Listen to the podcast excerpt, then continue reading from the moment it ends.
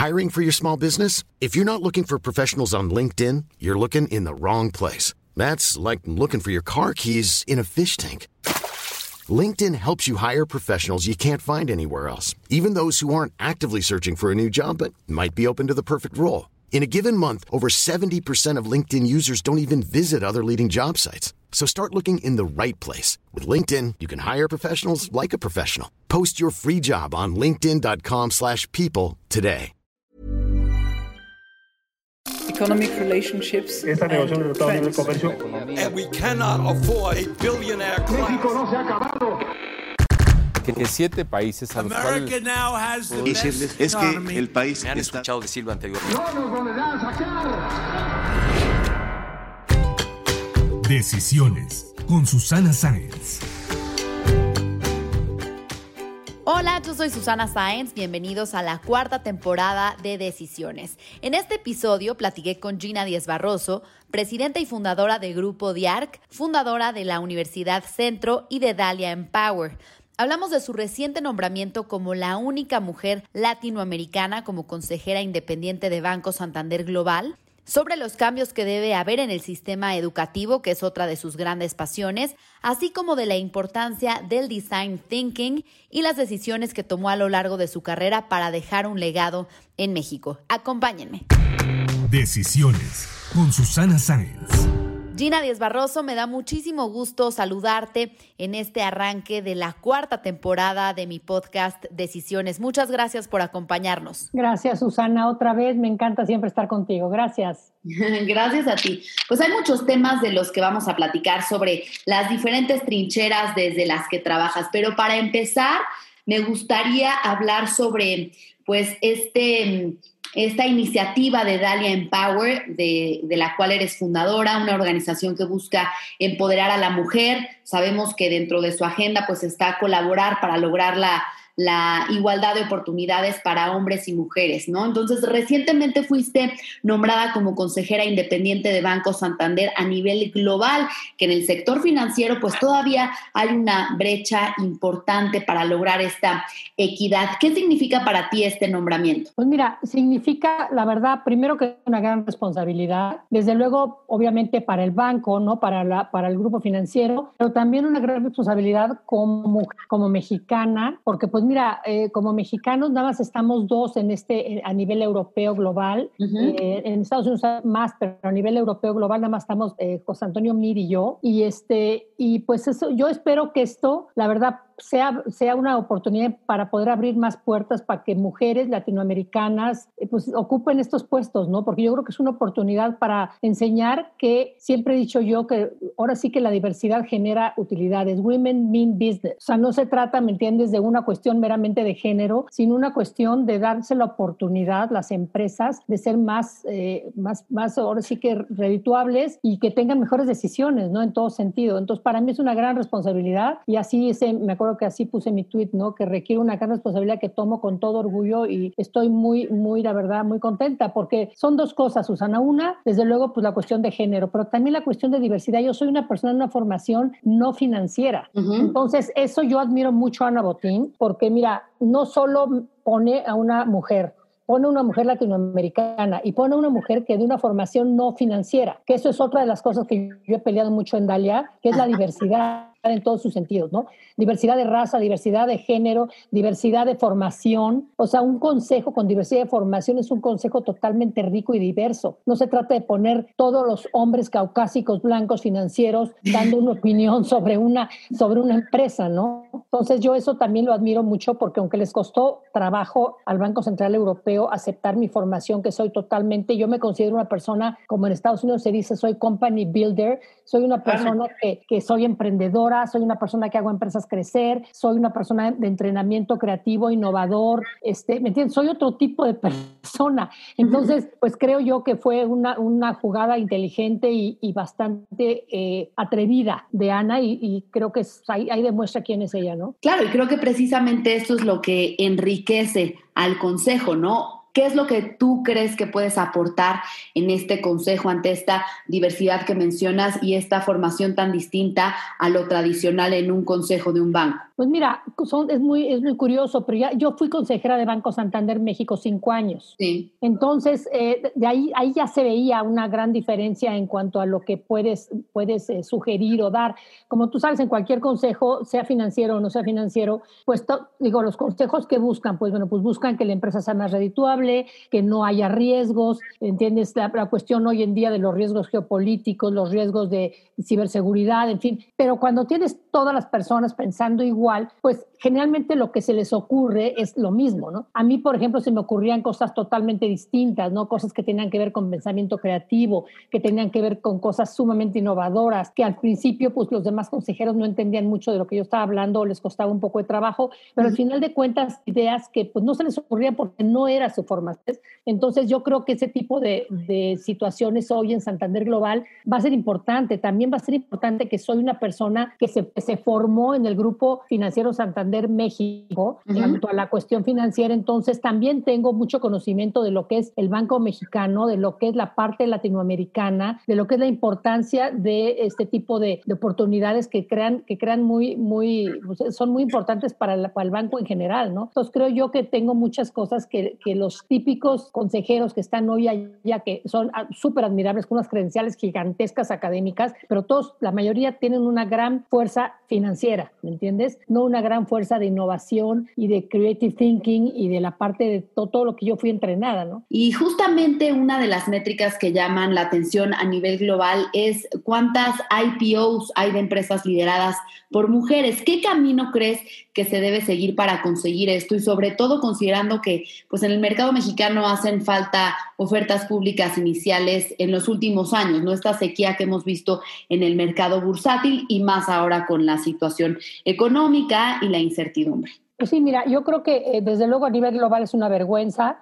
Este, de las pocas, de los IPOs que hay de mujeres, estábamos eh, haciendo, digo, una, un research un poquito y digo, son, son realmente más de 400 los IPOs eh, últimamente y 20 mujeres están ahí, de las cuales, pues realmente, digo, es una, es una pena, ¿no? Eso a nivel global no te quiero decir a nivel latinoamericano, ¿no? Entonces yo creo que, desde luego, creo que hoy está cambiando. Eh, siento que mucha de, la, de la, la, pandemia, con todo y que ha sido la mujer la más afectada en esta situación, también ha sido la más escuchada. Entonces yo creo que, desde luego, tenemos que tener más mujeres eh, en puestos de liderazgo y en, en, tanto como CEO como con, como creadoras de empresas y las iniciativas como, por ejemplo, la de BlackRock, ¿no? Y uh -huh. como, la, digo, muchas otras, ¿no? Que están grandes fondos diciendo yo no invierto en empresas que no haya una mujer en, en, liderazgo o en como fundadora, eso es lo que nos va a ayudar a que en unos dos o tres o cuatro años estemos viendo otro idioma, ¿no? Creo yo que es importantísimo darnos cuenta que esto es lo que hay que hacer, ¿no? Si no, si no hay, digamos, per se cuotas, que haya por lo menos este tipo de, de eh, digamos, de órdenes de, de, los grandes fondos, ¿no?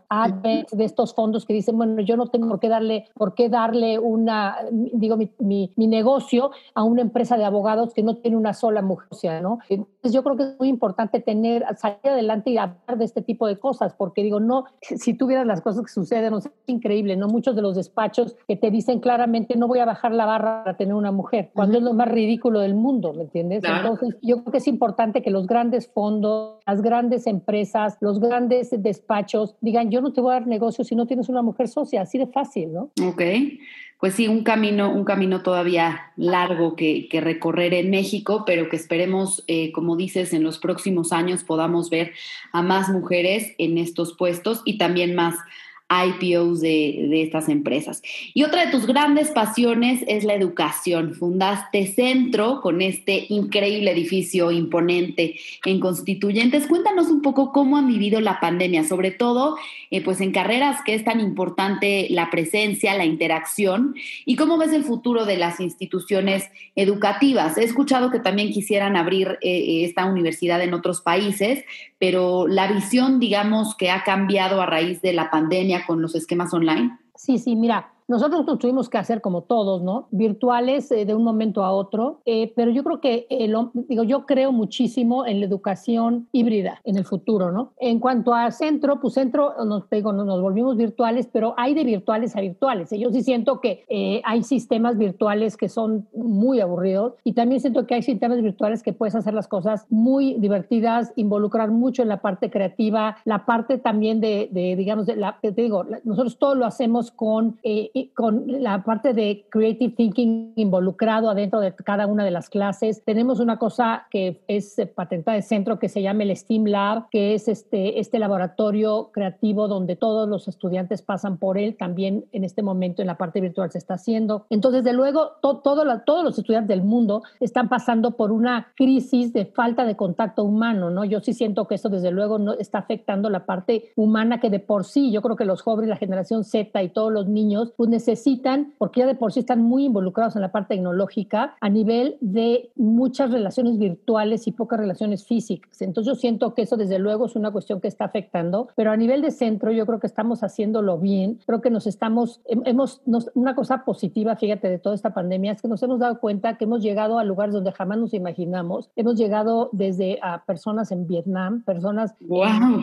sí, que nunca te imaginaste, ¿no? Personas obviamente Centroamérica, Sudamérica, Europa, que están pudiendo tomar cursos y, posgrados, ¿no? En centro tenemos ya más de 22 posgrados. Entonces, hemos llegado a tener personas que, pues, fuera de la pandemia nunca nos imaginamos que podíamos haber llegado. Ahora, ¿cómo veo el futuro de la educación? Pues el futuro de la educación yo lo veo definitivamente híbrido. Creo que hay que hacer nosotros, lo estamos ya trabajando, carreras más cortas, eh, pero que sean licenciaturas. Este, yo sí creo en las licenciaturas y definitivamente creo que, que, que hay que entrenar mucho a los profesores en el sentido de que tienen que ser más que, yo creo que ya no son, y lo saben ellos, ¿no? ya no son los dueños de la verdad como eran cuando yo era chica, digamos. Hoy en día, pues tienen que ser personas que son totalmente, eh, ¿qué te diré? Como líderes, role models, este, personas que, que ayudan a ser mejor personas a los alumnos pero pues ya ellos traen su, su tecnología, traen Google, ¿me entiendes? Y, ellos van a saber mucho más muchas veces que los datos que el profesor les pueda traer. Entonces creo que es importante hacer un cambio radical en la educación en general y cambiar también las carreras. 65% de los estudiantes que están en tercero de secundaria van a trabajar en empresas que hoy no existen. Entonces es tremendo el cambio que está sucediendo, ¿no? Entonces hay que, hay que cambiar muchos de los sistemas de educación. Por ejemplo, cuando yo hice centro me molestaba muchísimo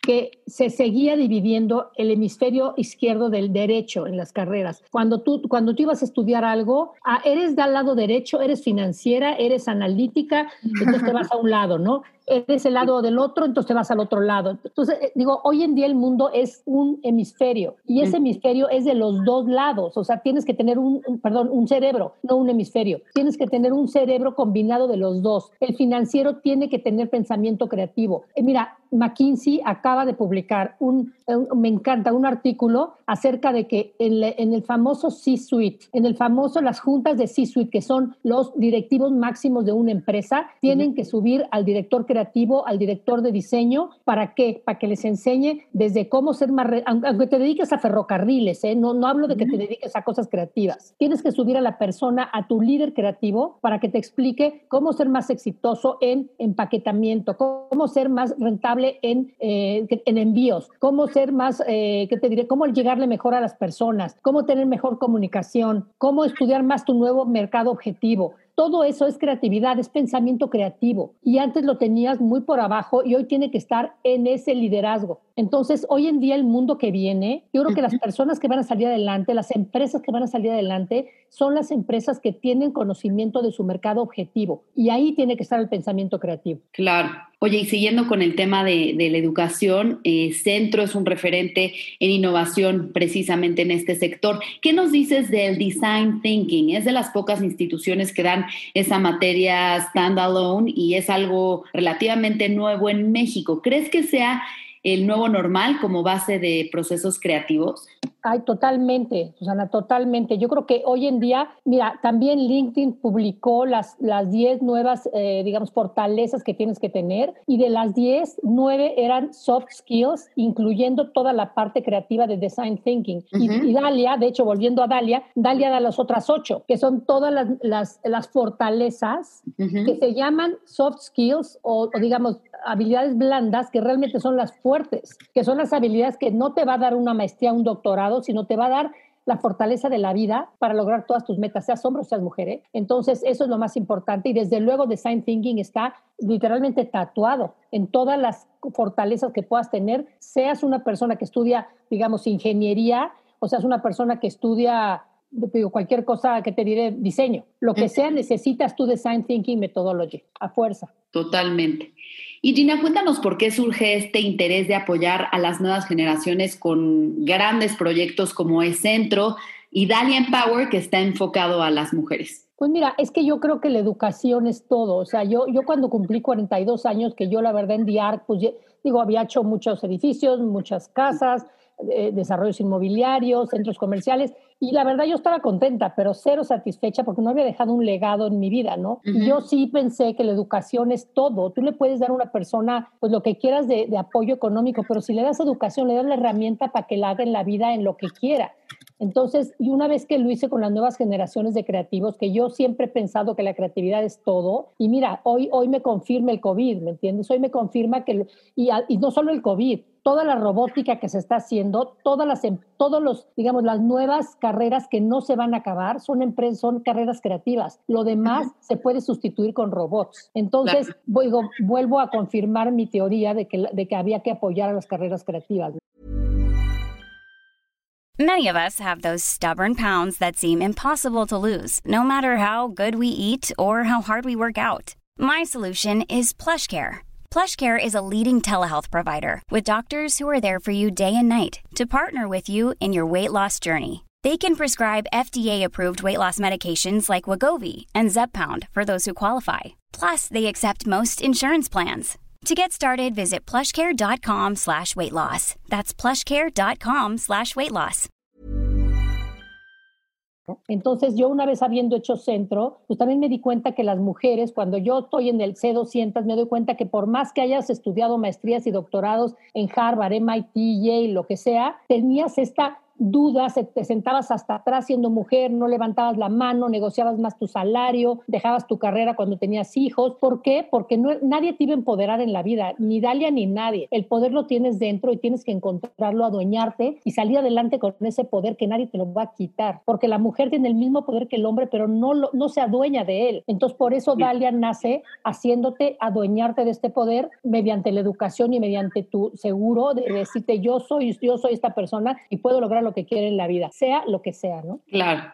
Ahora, también eh, eres fundadora y presidenta de DIARC, ya lo mencionabas, con lo que has participado en el desarrollo, venta de inmuebles en el segmento de lujo residencial. ¿Cómo crees que van a impactar los cambios de las preferencias de los consumidores en la evaluación de real estate en los próximos años, tanto comercial como oficinas, vivienda, pues con esta, este cambio que nos vino a, esta revolución que hemos visto a partir del el COVID-19 en todos los sectores? Mira, nosotros nos dedicamos más que compra-venta, nos dedicamos a desarrollos, desarrollos inmobiliarios. Y la verdad yo creo que es una gran oportunidad pensar que otra vez hay que conocer al nuevo, al nuevo público objetivo, porque yo sí creo que van a cambiar las necesidades, tanto de oficinas como de casas, ¿no? Este, De hecho, digo, yo, yo misma estoy cambiando. Yo nunca pensé que me iba, que, me, que iba a necesitar una oficina en mi casa. Desde, desde la silla, desde, traigo la espalda toda fregada porque me siento en una silla que es de comedor y te pasas 10 horas trabajando, ¿no? Entonces, yo creo que es importante pensar y decir, ok, tal vez un departamento de 120 metros no es lo lógico, tal vez necesitas uno de 80, tal vez necesitas departamentos que tengan un home office, ¿me entiendes? Tal vez las oficinas de corporativas de mil metros ya no se necesitan, porque mucha gente va a hacer home office. Tal vez necesitas oficinas de los corporativos de mil se hacen de 600. Entonces, yo creo que es importantísimo repensar los tamaños más que nada y repensar las divisiones de qué se, se va a necesitar hoy en día, ¿no? Claro. Pero aparte, pero mira, y de valores, pues mira, México es México y yo creo que siempre se va a necesitar y se va a reevaluar las cosas. Hoy la gente que está vendiendo de pánico, digo, al menos que necesites realmente vender por una necesidad económica, que cada quien tiene sus necesidades, pero yo, yo les sugiero que pues traten de aguantar lo más que se pueda, porque vender como, es como vender una acción en el momento de la baja, ¿no? Vender algo en este momento, pues no es lo más recomendable. Y en otros temas, Gina, sabemos que eres la única mujer mexicana que pertenece al 200 Women Business Leaders of the World y representas a México en el W20, la iniciativa de mujeres del G20, con lo que has platicado en algunas ocasiones, eh, que pues has tenido conversaciones con Christine Lagarde. Cuéntanos cómo fue el camino, cómo entraste a este grupo y cuáles han sido experiencias que, que pues te han dejado una huella como este tipo de conversaciones con personajes como, como Lagarde. Mira, yo entré hace cinco años y medio al W20 y hace dos años eh, entré a una nueva eh, cosa increíble que se llamaba se llamaba diferente, pero hoy se llama Empower, que es, eh, es otra iniciativa que es el sector privado reportando mujeres en liderazgo al G20. esa, esa, es una, una, iniciativa preciosa porque además del W20, que es todo lo que la mujer mexicana necesita, en mi caso, no yo, yo represento a la mujer mexicana que necesita, eso es una iniciativa preciosa que a mí me invitó desde el presidente Peña Nieto la primera vez y ahora pues cada, me han vuelto a invitar cada año y me toca realmente eh, con cada mujer de, de, diferentes países tratar de hacer un documento de 14 puntos que va dirigido al G20. Y Empower es, un, es una mujer de cada país y esa es una mujer que generalmente somos CEOs y ahí vamos directo al G20. Es una, es una, una organización que trabaja directo en el G20, liderazgo y enseñar que la mujer quiere decir negocios importantes para el país. Es la primera vez, es una iniciativa que propuso eh, Canadá, la aceptó este, Japón, y la primera vez que se hace es desde Argentina y la segunda fue en Arabia Saudita y ahora va a Italia. Entonces es una, es una iniciativa preciosa porque ahí sí se sacan cosas muy importantes también. Y por ejemplo, el caso que tuve, lo de Christine Lagarde, van dos veces que, que estoy con ella platicando. También tuve la suerte de en Alemania estar con Angela Merkel. Y la verdad, debo decir, es, es, una, es una maravilla. Digo yo, la, Angela Merkel es mi figura viva más importante que veo por toda, de, no solo su pensamiento, sino su formación, claro. también su, su forma de vivir, su vida personal con su marido, que es un agente increíble, profesor de Humboldt, de la Universidad de Humboldt, cómo uh -huh. vive, o sea, me encanta, ¿no? Y Christine Lagarde cuando dice que ella se iba a retirar y que de repente se levanta en las mañanas y me, se me quedó grabado, porque pues sí, de repente cuando te dedicas a tanta cosa como ella, o yo de repente ahorita con el Santander, que va a ser muy, muy desgastante ir una vez al mes a España y todo esto, uh -huh. pero por ejemplo, Christine Lagarde dice que cuando se levanta cada mañana y se da cuenta de que deja huella en una mujer, dice, no me puedo retirar. O sea, no me puedo retirar nada más con dejar huella en una sola mujer, ¿no? Claro. Entonces, pues eso me, se me quedó grabado y pues cuando me ofrecieron lo de Santander, que sí realmente implica un gran esfuerzo, pues dije, estoy de acuerdo, nada más con una mujer que dejes huella ya quedó, ¿no? Entonces, este, pues sí ha sido una experiencia increíble, las dos personas este, que conocí, maravillosas las dos. Qué increíbles experiencias. Gina, sin duda, pues es algo que suma mucho a la vida de, de, todas las mujeres que te rodeamos y que escuchamos este tipo de historias y que por supuesto vas dejando huella también en cada una de ellas. En otros temas, tu abuelo jugó un papel muy importante en tu formación, lo has dicho en varias ocasiones. Para los que no sepan, eh, fue Emilio Azcárraga Vidaurreta, un visionario de los medios en México. ¿Qué crees que pensaría hoy en día de ver que las tecnológicas son las que están generando contenido y se están encargando de su distribución, como son Amazon, Netflix, Apple, Disney. ¿Y tú cómo lo ves? Pues mira, yo creo que es curioso, pero todo el mundo, el mundo cambia, ¿no? Yo creo que en aquel entonces que mi abuelo, eh, que fue en 1930, 31, hizo el XW, que era pues la voz de América Latina para el mundo, yo creo que hoy los contenidos siguen siendo, ¿no? Siguen siendo la voz del mundo para el mundo, ¿no? Por todos lados. Yo creo que, este, y si te fijas, cuando digo el radio, pues no, cuando nace el radio y luego nace la televisión, no desapareció el radio. La televisión nace y tampoco, cuando nacen las plataformas, tampoco desaparece la televisión. Más que hablar, por ejemplo, de, de los de, de, las tele, de, que, de que si la televisión quita el radio o si la plataforma quita la televisión, yo creo que es importante hablar de los grandes contenidos. O sea, que hoy el mundo es hecho de contenido. O sea, el,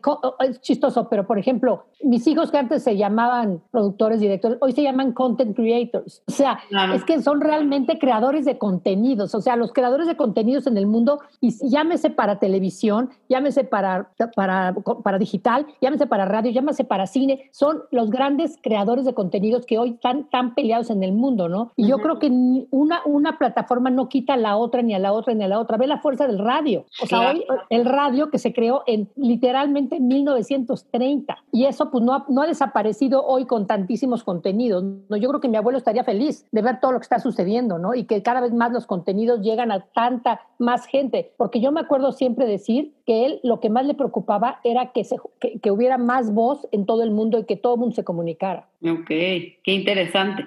Y precisamente cómo ves el cine y las artes en México. Es una de tus grandes pues pasiones, una industria en la que varios de tus hijos trabajan activamente, como ya mencionabas. Mira, yo lo veo muy bien. La verdad, claro que ahorita, desgraciadamente por la pandemia, pues lo veo muy afectado, pero yo el cine lo veo increíble. El cine nunca va a desaparecer, ¿no? Yo creo que una de las cosas buenas que van a pasar pasando la pandemia es que hoy, porque como la gente está sin poder ir al cine y los creativos están haciendo contenido, creo que va a haber muchísimo contenido para los cines, ¿no? Yo creo que va a haber muchísimos contenidos increíbles para cines, así como para las plataformas. ¿eh? Yo siento que las grandes plataformas también los contenidos van a, van a llover, que eso es muy importante. Digo, por ejemplo, en el caso de Centro, ¿no? que creamos una, precisamente con Lemon, creamos una, una nueva posgrado que se llama el ABC de Showrunner, que Netflix no sabía ni siquiera lo que era Showrunner, perdón, Netflix no, no, no, podía entender que en México ya existía algo de Showrunner, porque ellos sabían obviamente lo que es Showrunner, pero en México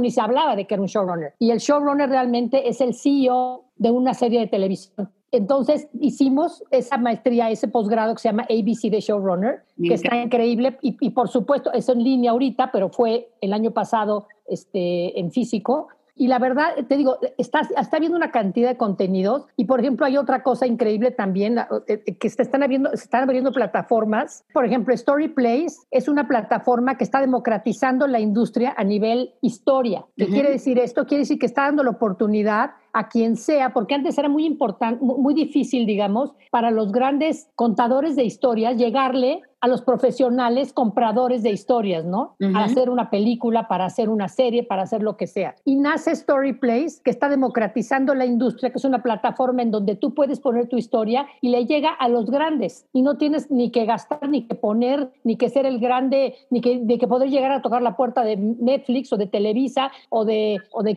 de cualquier otra, ¿no? De imagen o de quien sea, para poder que te, que te escuchen y que te abran la puerta, ¿no? Entonces, hoy en día, eso te están democratizando la industria a nivel contar una historia. Esto me encanta porque le está abriendo la puerta a todo. Sí, a mí también me encanta porque además de que, como dices, les abre la puerta y pues a todos los que estudian en centro, pues también yo creo que posiciona a México en un lugar importante a nivel mundial en la industria del cine, de la televisión, ¿no? Y no solo es a los de centro, es a nivel mundial. O sea, si tú vives en, imagínate que vives en un pueblito en la sierra de, no sé, en los Andes o en Guatemala, y tienes una super historia, ¿cómo le vas a llegar a la persona que compra la historia en Netflix Los Ángeles, California? Me encanta, sí, ¿no? Y aquí te metes a la plataforma storyplace.com y ahí la metes y la ve el cuate que está en Los Ángeles y compra tu historia y hace una película o una serie, ¿no? Pues para cerrar, Gina, este podcast se llama Decisiones, como sabes. Cuéntanos cuál ha sido la decisión más importante que has tomado en tu vida. Pues mira, te voy a decir, yo creo que son dos. Y, y, cuando, cuando, yo creo que una de las decisiones más importantes de mi vida fue no quedarme a trabajar en Televisa. Cuando yo, yo empecé mi vida profesional en Editorial Televisa y fue cuando dice la revista Tú, que obviamente tú no tienes la menor idea porque estás muy chiquita. No, por supuesto que sí, yo era fan de la revista Tú y del Trágame Tierra, oye. Ah, bueno, te acuerdas, ¿no? Entonces yo inventé la revista Tú cuando tenía yo literalmente 24 años. Yo sé, yo este, sé. Porque, te digo, porque yo decía que no es posible que nadie le hablara de tú a las niñas, todo era de usted, ¿no? Entonces, mi gran decisión, creo que fue muy importante, fue a los 27 años o 26 por ahí salirme de la protección familiar y hacer mi propia empresa. Creo que ese es un riesgo que tomé y que es un riesgo que pues, me dio la resiliencia y y la capacidad de ser quien soy, ¿me entiendes? De encontrar un camino, eh, de, de, de, encontrarme sola de repente y decir, ahí voy sola y sí puedo, ¿no? Creo que eso es algo, algo súper importante que lo pude lograr. Y segundo, mi segunda decisión más importante, y por eso quiero agregártela a tu, a tu podcast Decisiones, claro. es, es cuando cumplí 43 años y dije, tengo que dejar un legado en mi país. Y así como mi abuelo dejó un legado en telecomunicaciones, porque hoy, pues ahí está Cricri, ahí está Agustín Lara, ahí está el XW, ¿me entiendes? Ahí están los grandes, María Félix, Cantinflas, todos estos que él salía a buscar talento, que yo creo siempre que se iba de reventón, pero en fin, los encontraba. Este, así, yo te lo juro que ese día que dije, voy a, voy a dejar un legado, y hice centro, y ahora Dalia, y he dejado tanta huella en tantos estudiantes becados, porque centro quiero decirte que tiene 30% de alumnos becados, y, este, y Dalia, pues le, hemos cambiado la vida hoy a más de ya 35 mil mujeres y, y, y, mi meta es tener en 10 años 100 millones de mujeres afectadas positivamente con la plataforma de Dalia y con los cursos físicos y en línea de Dalia. Entonces, esas dos decisiones, decir voy a la educación, dejar un legado y el haber dicho me voy de Televisa para hacerla yo sola, son las dos cosas más importantes de mi vida. Pues muy admirables decisiones y sin duda creo que vas a lograr eh, pues esta meta de Dalia y por supuesto que ya has dejado un legado importante. Antes de despedirnos, Gina, te voy a hacer unas preguntas de opción múltiple. ¿Qué prefieres, el sector financiero, inmobiliario o educativo? Educativo. ¿Mezcal o gin? Ninguno. ok. ¿Cine, televisión o radio? Uh, televisión. ¿Christine Lagarde o Angela Merkel? Angela Merkel. ¿Centro o Dalia Empower? Yo creo que hoy Dalia Empower porque está creciendo, el otro ya creció. Perfecto. ¿Fintechs o bancos? Híjole, bancos yo creo. ¿Matando cabos o monarca? Mm, creo que matando cabos, porque fue la primera. Ok, aunque Monarca está buenísima. Ya no, Monarca está de, de, suicidio. No me podía parar. Yo tampoco, me urge la siguiente temporada. ¿Robert Indiana o Marcus Lyon?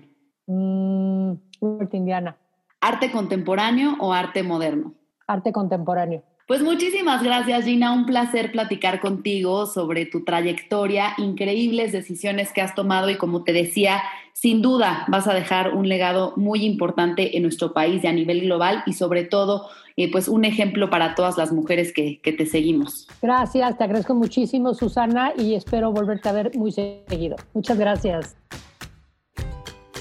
Si te gustó este podcast, recuerda suscribirte en Spotify, Apple Podcast o en mi canal de YouTube. Califícalo y comparte.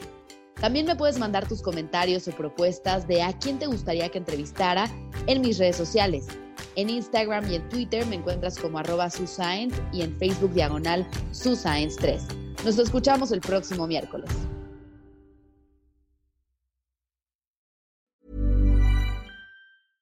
Mom deserves the best, and there's no better place to shop for Mother's Day than Whole Foods Market. They're your destination for unbeatable savings, from premium gifts to show-stopping flowers and irresistible desserts. Start by saving 33% with Prime on all body care and candles. Then get a 15-stem bunch of tulips for just $9.99 each with Prime. Round out Mom's menu with festive rosé, irresistible berry chantilly cake, and more special treats. Come celebrate Mother's Day at Whole Foods Market.